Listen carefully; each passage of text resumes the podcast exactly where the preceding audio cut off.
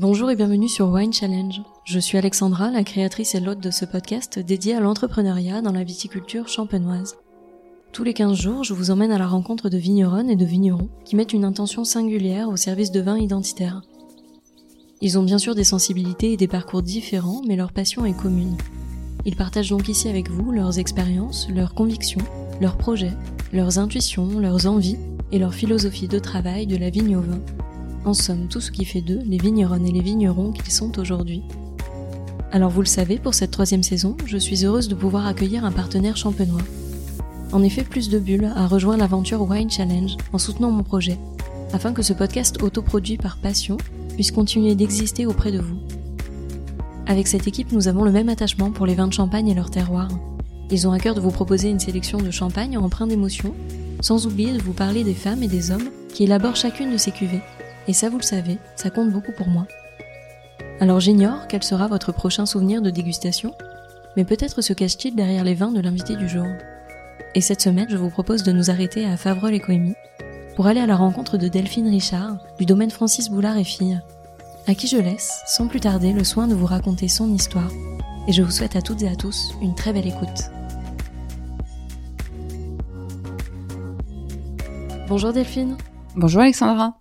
Un grand merci de m'accueillir sur le domaine aujourd'hui. Je suis vraiment ravie de venir à votre rencontre pour en apprendre plus sur votre parcours et sur votre philosophie vigneronne. Donc pour commencer, je vais vous laisser vous présenter de la façon dont vous le souhaitez. Je vous reçois donc au Champagne Francis Boulard et Filles, que je dirige depuis 2009. C'est une exploitation qu'on avait créée avec mon papa suite à une succession et nous avons attaqué ensemble en 2009 de travailler tout en bio-biodynamie sur 3 hectares 50. Je suis une jeune fille qui n'était pas du tout partie pour partir sur le milieu viticole. J'ai fait des études d'architecture d'intérieur et je suis ensuite partie travailler dans le commerce de la cuisinerie. Donc rien à voir. Et en 2003, mon papa était en recherche de personnel sur son exploitation viticole, une exploitation familiale qu'il avait, et je me suis dit, bah, pourquoi pas. Donc euh, je suis revenue sur l'exploitation, je travaillais dans les vignes, sans aucune formation viticole ni vinicole. Donc j'ai appris aux côtés de mon papa, qui m'a expliqué, qui m'a montré, et à partir de là, j'ai découvert quelque chose qui me plaisait. Ce contact avec la nature, et la philosophie que mon papa avait pris dans cette direction, c'était de travailler tout en bio, me plaisait bien, le respect de la nature, suivre le rythme de la vigne, me plaisait beaucoup. Et tous les deux, on a pris l'initiative de commencer à passer des parcelles en bio. Donc on a fait ça tranquillement jusqu'en 2009 et ensemble nous avons repris 3 hectares 50. Maintenant, à ce jour, nous travaillons tout en biodynamie. Initialement, vous aviez donc choisi une autre voie professionnelle, mais est-ce que vous aviez malgré tout déjà pensé euh, plus jeune à devenir vigneronne à votre tour? Ou bien est-ce que cette passion est née au moment de votre reconversion professionnelle? Ah non, c'est une totale reconversion professionnelle. J'avoue que fille de viticulteur, petite fille de viticulteur, parce que c'est mon grand-père qui avait créé euh, sa première marque dans les années 1965. J'ai connu mon grand-père, malheureusement qui est décédé en 1993, mais antérieurement, ben voilà, je, suivais mon grand-père, je suivais mon père dans les vignes, ben les petits travaux basiques de palissage, de liage, mais voilà, sans plus, un peu entraînant la patte entre guillemets, parce que ben voilà, c'était pas du tout quelque chose qui me passionnait, j'allais plutôt contre mon grec qu'autre chose. Et puis c'est vrai que découvrir les métiers aux alentours, découvrir euh, autre chose, m'a fait découvrir le bonheur d'être dans les vignes. Votre passion est donc née dans les vignes, mais quel a été pour vous le déclic qui vous a donné envie de créer vos propres vins? J'avoue que le travail de vigneron, ça veut bien dire ce que ça veut dire, c'est dire travailler dans la vigne. Et c'est vrai que le plaisir qu'on a de voir le travail qu'on va faire tout au long des mois, tout au long des semaines, tout au long des journées, se concrétiser par la naissance d'une inflorescence, d'une floraison, d'une grappe, d'une maturité de raisin. Tout ça, on va se dire, c'est l'aboutissement. Le vin, c'est l'aboutissement de toute une année. Et c'est vrai que je trouve ça extraordinaire sur tout ce que peut être une année en viticulture, d'avoir juste, entre guillemets, la chance de découvrir une grappe de raisin et de goûter et de voir l'aromatique qu'il peut y avoir et de voir tout ce qui peut en découler. C'est génial. C'est vraiment le métier de la vigne qui m'a fait découvrir le vin. Et aujourd'hui, donc, vous commercialisez vos vins sous le nom Francis Boulard et Filles. Euh, je trouve que trop rares sont les domaines viticoles à avoir leur nom suivi de cette mention et Filles. Donc j'aimerais savoir comment s'est passée la transmission avec votre père et est-ce que le fait d'être femme a été un sujet lors de ce passage de relais entre vous? Tout le monde me demande pourquoi est-ce que tu as marqué Francis Boulard et fille. Francis Boulard. Bah, j'ai c'est mon papa, déjà une pour commencer. Puis après, c'est grâce à lui que je suis là. S'il n'avait pas été là, s'il m'avait fermé les portes immédiatement, j'ai mon père était la base de ce que je suis maintenant. Donc euh, obligatoirement pour moi, c'était une reconnaissance de dire c'est toujours Francis Boulard et fille. Par contre, c'est vrai que dès le départ, quand je suis arrivée, il avait une fierté de se dire voilà, j'ai ma fille qui vient travailler avec moi. Moi, je pense, je suis pas dans sa tête et j'ai pas la réponse à ses pensées. Et ce qui est assez rigolo maintenant, c'est que j'ai mon fils qui travaille avec moi sur l'exploitation. Limite, mon fils et mon père passent plus de temps au téléphone que moi avec mon père. Donc c'est assez rigolo. Je crois qu'ils doivent s'appeler pour tous les jours, voire tous les deux jours. Donc le grand-père est quand même fier de sa fille, mais aussi fier de son petit-fils. Lorsque vous avez eu cette intention de reprendre le domaine familial et de poursuivre le travail engagé par votre père les années précédentes, est-ce que pour vous ça a été une interrogation de vous dire je suis femme en Champagne, quelle va être ma place, comment est-ce que ça va être perçu par mon père et par mes pères dans le monde vigneron?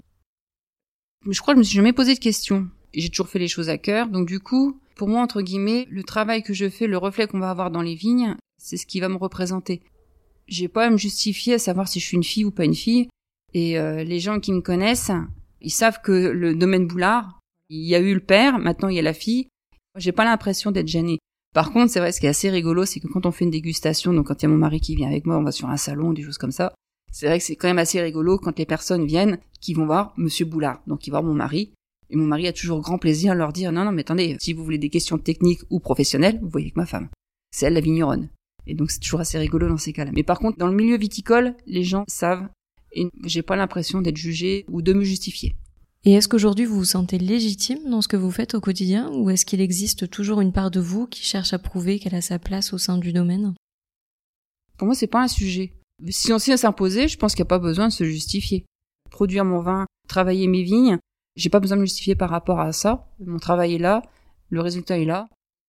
Je marche quand même dans les pas d'un papa qui a plus de 40 ans de sa vie, qui a été vigneron, qui a fait connaître l'autre champagne, c'est-à-dire les champagnes de vigneron, le champagne de terroir. Mon père a fait partie de ces vignerons-là qu'on fait découvrir cette nouvelle génération, et pourtant il avait plus de 50 ans. Donc d'être dans les pas de mon papa, c'est vrai qu'il est tellement marqué que quand on passe derrière, les gens me disent toujours ah ben c'est la fille de. Donc je suis des fois la fille de. J'ai d'autres armes, donc ben, maintenant ça va être pas grand chose, des petites vinifications différentes, ou des choses comme ça. Et donc là maintenant c'est vrai que je commence à m'apercevoir que maintenant les gens me disent ah c'est les vins de Delphine. Et c'est le plus beau compliment pour vous? Oui, je m'en rends pas compte, mais c'est vrai que maintenant, quand euh, il y a des dégustations, c'est vrai que des fois certains me disent Mais qu'est-ce que ça a changé les vins depuis que ton père est plus là? Bah, J'ai pas l'impression, j'ai pas changé grand chose. Donc du coup, c'est vrai que ça fait plaisir quand on me dit Bah oui, c'est les vins de Delphine. J'avoue, une petite fierté. Et avec le recul que vous avez aujourd'hui, qu'est-ce que vous aimeriez dire à la jeune Delphine qui faisait ses premiers pas de vigneronne au sein du domaine familial? Bah reste que comme t'es, change pas. Parce que tout ce qui a pu se passer, tout ce qui s'est fait a découlé de ce qu'on en est maintenant, donc du coup, euh, je me dis, il faut jamais rien changer. Quel regard vous portez sur la formation Viti-Eno que vous avez suivie lors de votre reconversion professionnelle? Donc la formation que j'ai suivie en Viti-Vini à Avise m'a donné plutôt une structure que je n'avais pas, parce que ça, je travaillais auprès de mon père, donc qui était vraiment le côté terrien que j'apprenais. La formation classique m'a plutôt fait découvrir une autre champagne que j'avais pas du tout l'habitude de voir, parce que c'est vrai que ben voilà, j'étais vraiment dans un milieu euh, dirigé vers l'agriculture biologique, biodynamique, et donc ça, par contre, j'ai découvert une autre Champagne. Mais la Champagne, c'est ça aussi.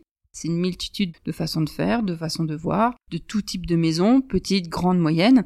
Et donc du coup, il faut toujours se repositionner par rapport à ce qu'on fait, il faut aussi par rapport à ce que font les autres. Il faut pas oublier que la Champagne, c'est les autres aussi. Et donc vous êtes resté par conviction dans la voie ouverte par votre père concernant la bio et la biodynamie mais aujourd'hui, avec les changements climatiques que l'on connaît, qu'est-ce qui a changé dans vos méthodes de travail entre vos débuts avec votre père et aujourd'hui?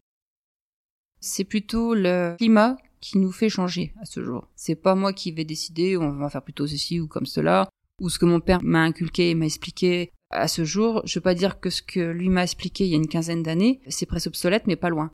Parce qu'on a un tel changement climatique à ce jour qui est très perturbant pour nous en tant que vignerons tous les ans, il faut se réadapter par rapport à ce qu'on subit au niveau climatique. Du coup, notre métier change tous les ans.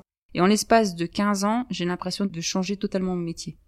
Tout ce que mon père m'a inculqué, à ce jour, je ne pratique même plus, presque. Les applications, les travaux, choses comme ça, c'est hallucinant. Ça me fait peur, par contre, de voir comment un changement climatique peut faire changer une nature en si peu de temps. 15 ans, c'est rien dans une vie. Et en prenant en compte ce que vous venez de dire, à savoir que tout passe très vite, Comment faites-vous pour continuer de vous former sur de nouvelles méthodes de travail? Est-ce que vous êtes dans cet état d'esprit de partage avec euh, certains de vos confrères et consoeurs pour trouver ensemble des solutions à ces nouvelles problématiques liées au climat notamment? C'est que du partage, c'est vrai qu'on est une communauté de vignerons, jeunes, moins jeunes, c'est téléphone, réseaux sociaux, euh, tout ce qu'on veut. Comment t'as fait toi? Bah j'ai fait cela. Et toi comment t'as fait? Bah j'ai fait ça. Et c'est un moment de partage. Et je pense que maintenant, si on s'ouvre pas et qu'on partage pas un peu notre façon de voir et notre façon de faire, on va pas s'en sortir. L'année 2021 vient de le prouver. C'était très difficile. Et c'est vrai que si on s'ouvre pas un peu l'esprit et essayer de discuter avec d'autres personnes pour découvrir d'autres façons de faire, ça va être dur. Donc du coup, pour moi, c'est obligatoirement le partage et la communication. Et outre votre père, est-ce qu'il y a des personnes qui ont particulièrement compté dans votre vie de vigneronne et qui vous aident ou vous inspirent encore au quotidien dans certaines actions de la vigne au vin? Quand j'ai commencé, donc premier vigneron chez qui j'ai dû faire un stage, c'était Benoît Tarlan. Donc Benoît Tarlan, je connaissais pas spécialement, pareil, un petit jeune qui a à peu près le même âge tous les deux. Et donc du coup, j'arrive chez lui et c'est vrai que ben voilà, une exploitation pareil assez éparse sur des secteurs différents, en travaillant le plus sainement possible, tout en barrique. Donc c'était vraiment plus gros que chez nous, mais c'était quelque chose qui me parlait. Et donc du coup, c'est vrai que ça m'a permis de redécouvrir comment la vinification en bois se faisait, grâce à Benoît. Et puis ben voilà, une autre façon de voir, une autre, une autre vision aussi des fois. Et c'est vrai que ben, maintenant ça fait partie des vignerons que ben voilà que j'appelle assez souvent quand on a un petit coup de mou, quand ça va pas, ou quand ça va aussi. Hein, on ne s'appelle pas que dans les malheurs. Et après ben voilà Benoît Lahaye qui fait partie des précurseurs tout ce qui est en bio biodynamie. Donc c'est vrai que c'est un monde de partage. Bon là c'est très personnel, mais je trouve que vos vins font vraiment partie de ceux dans lesquels je perçois à chaque fois une grande sensibilité, une grande émotion. Est-ce que c'est ça le secret des vins du domaine Francis Boulard et fille Mon père, euh, comme moi, on n'est pas interventionniste sur nos vins, donc du coup c'est vrai que j'ai pas l'impression de changer ou d'avoir fait grand chose de plus ou, de moins. Peut-être voilà changement de barrique. Mon papa était plutôt sur des demi-miches, plutôt sur des petites futailles. Mais je pense que j'ai toujours, de toute façon, le vin ressemble à la personne qui le fait. Donc, euh, est-ce que c'est ça le mystère? Je sais pas, peut-être. Et du coup, il ressemble à quoi vos vins? Bah, je sais pas. Moi, je pense que c'est plutôt de la discrétion, j'ai l'impression un petit peu d'élégance, je sais pas, avec une petite pointe d'acidité. Et aujourd'hui, est-ce que vous vous sentez pleinement entrepreneur? J'avoue qu'avoir mon fils à mes côtés, mon mari à mes côtés, ils sont rigolos parce qu'ils m'appellent patronne. ça c'est rigolo. C'est vrai que c'est quand même une petite fierté ouais, de, de se dire, ouais, faut faire tourner une, boutique, quoi. Voilà. Et aujourd'hui, donc, vous travaillez en famille avec votre mari et votre fils. Comment est-ce que vous avez réussi à trouver votre équilibre entre vie pro et vie perso? Bah, c'est vrai qu'on trouve un bon compromis parce que voilà, chacun a son activité, donc du coup, ça se passe bien. Et ensuite, c'est vrai que le soir, on va prendre grand plaisir, ou quand on est avec des amis, plus souvent qui sont du milieu viticole aussi, mais c'est vrai qu'on va être plutôt dans un monde de partage, de discussion.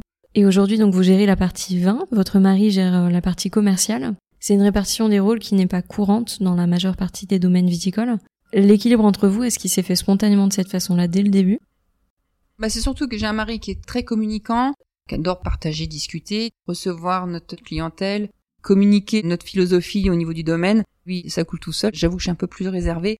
Donc du coup, c'est vrai que non, ça se trouve un bon compromis et puis euh, ça marche bien. Et ce qui est assez significatif et singulier, je trouve, en tout cas sur le domaine, c'est que finalement, pour chaque personne qui travaille ici, ça a été à la suite d'une reconversion professionnelle. Alors quels conseils vous pourriez donner à toutes celles et ceux qui sont passionnés par le vin, mais pour qui la première intention professionnelle n'a pas été euh, forcément liée au monde du vin, et qui souhaiteraient aujourd'hui euh, s'y faire une place? Faut toujours essayer. Hein. Mon fils, quand il est arrivé il y a deux ans, il me dit Maman, j'aimerais bien venir travailler sur le domaine.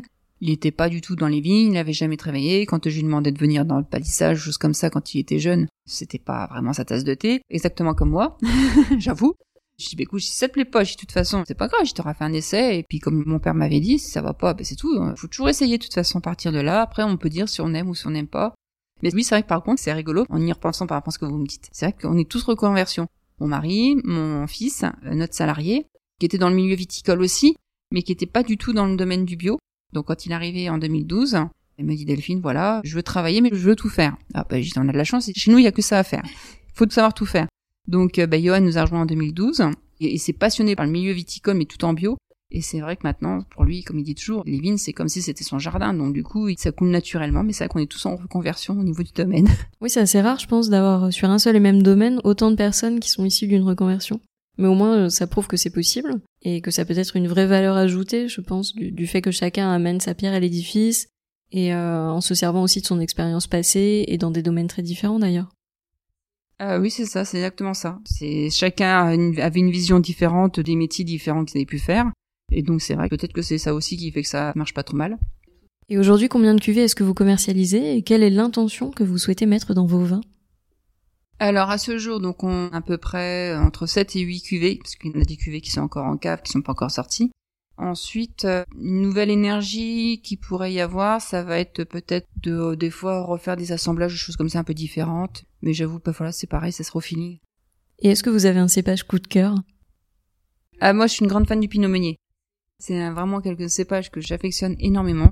C'est un cépage que je trouve euh, chaleureux, réconfortant, gourmand. C'est un cépage que j'adore vinifier. Ça, c'est un truc. Bon, malheureusement, cette année, ils n'ont pas supporté l'attaque du mildiou que nous avons eu, donc euh, j'en aurai pas. Une grande tristesse, mais c'est tout. C'est la nature a choisi pour nous. Donc, euh, on va attendre désespérément 2022. J'ai l'impression que vous travaillez vraiment plutôt à l'intuition, à l'instinct. Mais en règle générale, est-ce que vous avez tendance à privilégier le travail de vos cuvées en parcellaire ou pas forcément? Nous travaillons principalement en parcellaire. C'est vrai qu'on a la chance d'avoir de grandes parcelles qui nous permettent de faire monocépage, monoparcellaire. Mais c'est vrai que peut-être que les idées, voilà, à venir feront qu'il y aura peut-être des changements, peut-être des modifications, des partages de parcelles, ou je sais pas. Je marche plutôt sur le sensoriel, le ressenti, et donc du coup, c'est vrai que en 2017, euh, on se retrouvait avec un peu de chardonnay, un peu de pinot noir. On arrivait en fin de vendange, j'avais pas trop envie de refaire un pressoir là-dessus. J'ai dit bon, bah, c'est tout, on va tout mélanger ensemble, puis on verra bien ce que ça va sortir. Et du coup, c'était notre nouvelle cuvée. Donc du, voilà, tout se fait au feeling au niveau de la maison, donc euh, voilà, on verra bien ce que va suivre les années. Et que ce soit côté vigne ou cuverie, quand vous traversez des périodes de doute ou des périodes éprouvantes, comme on connaît par exemple cette année, quel est votre moyen à vous de passer au-delà et de poursuivre votre route vers votre objectif initial? Ben Moi, je me dis toujours que de toute façon, tout est marqué. Tout ce qu'on va faire, tout ce qu'on va décider, tout ce qu'on va dire, tout est déjà un peu influencé par quelque chose. Donc du coup, je me dis que tout ce qui arrive, ça devait arriver. Donc c'est tout. Je me dis que l'année prochaine, peut-être que ça ira mieux. Et puis tout ce qui arrive, les petits coups de galère, les petits coups de choses comme ça, il faut savoir prendre le bon, et puis on verra bien ce qui arrivera le lendemain. C'est tout. Donc vous avez connu un moment particulièrement éprouvant au cours de votre carrière de vigneronne. Est-ce que vous avez à ce moment-là pensé à tout arrêter? Ou au contraire, est-ce que vous n'y avez jamais songé malgré l'épreuve que ça a dû être? Est-ce que vous vous êtes dit, quoi qu'il se passe, je continuerai l'aventure Toujours continuer l'aventure. En 2016, le 18 décembre 2016, on a notre chèque qui a pris feu. On a perdu 50% euh, de nos vins, on a perdu toutes nos barriques. Voir le cœur, le poumon d'un domaine prendre feu, c'est ce que je ne souhaite à personne. Et quand euh, on voit la solidarité qui est derrière ça, mais je me dis, mais le milieu viticole, c'est extraordinaire. Je ne pourrais jamais oublier ce moment-là. Et quand on parle de générosité, d'entraide, euh, on était tellement avec mon père anéanti par ce qui nous arrivait que pour nous c'était euh, comment on va s'en sortir, qu'est-ce qui nous arrive, euh, comment on va faire, oh, et la solidarité qui arrivait derrière, les copains qui venaient, viens, on va te nettoyer tout, on va tout vider, parce qu'il fallait essayer de sauver le peu de vin qui nous restait, il fallait impérativement le sauver le plus rapidement possible. Pendant trois jours, tout le monde a travaillé dans les cendres, on était noirs. Même dans les pires moments, on peut avoir tous les doutes qu'on veut, il faut toujours se dire qu'il y aura toujours quelqu'un derrière soi. Et avant de conclure cet épisode, quelques questions euh, sur votre vision de dégustatrice cette fois. Quelle été votre plus belle émotion avec un vin de champagne à ce jour? Euh, Quatre jours après l'incendie, quand tout a été plus ou moins nettoyé, une énorme fatigue, une énorme lassitude, très très fatigué moralement. Donc je vais voir un de mes amis, euh, Stéphane Arion, avec un autre super ami, Francesco, et Francesco ramène une bouteille de Krug Rosé. Et euh, peut-être le moment, peut-être je sais pas quoi, et c'était pour moi l'un des plus beaux moments de boire cette bouteille-là de Krug Rosé. Voilà, ça, à mon avis, regroupait toutes les émotions, et on a passé un super moment et c'était une magnifique bouteille. Voilà. Et est-ce que vous vous souvenez de votre toute première vraie émotion liée au champagne? Quand j'étais chez Benoît Tarlan, où j'ai fait les premières dégustations de vin, parce que j'étais pas encore une grande initiée, j'adorais travailler la vigne. Le vin, j'étais pas encore une grande experte. Et c'est vrai que c'est grâce à Benoît, ben voilà, vos dégustations qu'on a pu faire avec lui, qui m'a voilà fait découvrir ce que c'était aussi euh, l'autre monde du champagne. Et ça, c'était un beau moment aussi les cuvées Louis extraordinaires. Quelle est la prochaine région viticole que vous aimeriez beaucoup découvrir? Alors moi, je suis une fan inconditionnelle de Syrah. Donc du coup, tout ce que je peux découvrir en Syrah, que ce soit française ou, euh, ou étrangère, donc ça c'est peut-être euh, découvrir voilà d'autres régions viticoles autres que la France qui font des, voilà des, des Syrah ou des choses comme ça. Et quelle est la dernière bouteille de vin que vous ayez ouverte? C'était une Jérôme Potodo, une Gaïa. On est sur euh, pays nantais, belle aromatique, c'était super. Est-ce qu'il y a une vigneronne ou un vigneron que vous aimeriez particulièrement rencontrer? Ben, J'aimerais beaucoup rencontrer, c'est Madame euh, Lalo Bisleroy. Ça fait partie des vigneronnes qui me parlent beaucoup et j'aimerais bien rencontrer. Et pour finir, j'ai l'habitude de laisser le mot de la fin à mes invités. Quel pourrait être le mot qui résume le mieux votre état d'esprit du moment? Lâchez rien, continuez et le meilleur est devant. Eh bien, je vous souhaite le meilleur, Delphine, vraiment très sincèrement. J'étais ravie de venir à votre rencontre. Vous faites vraiment partie de ces vigneronnes dont le parcours m'inspire beaucoup. Alors, un grand merci pour votre accueil et votre temps. Belle continuation à vous et à très bientôt. Merci à vous aussi. Merci à toutes et à tous d'avoir écouté cet épisode. J'espère vraiment qu'il vous a plu et qu'il vous a donné envie d'en savoir plus sur l'invité du jour. Vous pouvez retrouver dès maintenant toutes les informations et les références de cet épisode sur le site wine-challenge.com, mais également sur le compte Instagram du podcast at winechallengepodcast. Je vous donne rendez-vous dans 15 jours pour découvrir une nouvelle conversation. D'ici là, je compte sur vous pour partager vos épisodes préférés auprès de tous les amoureux du vin. Merci à toutes et à tous et à très vite.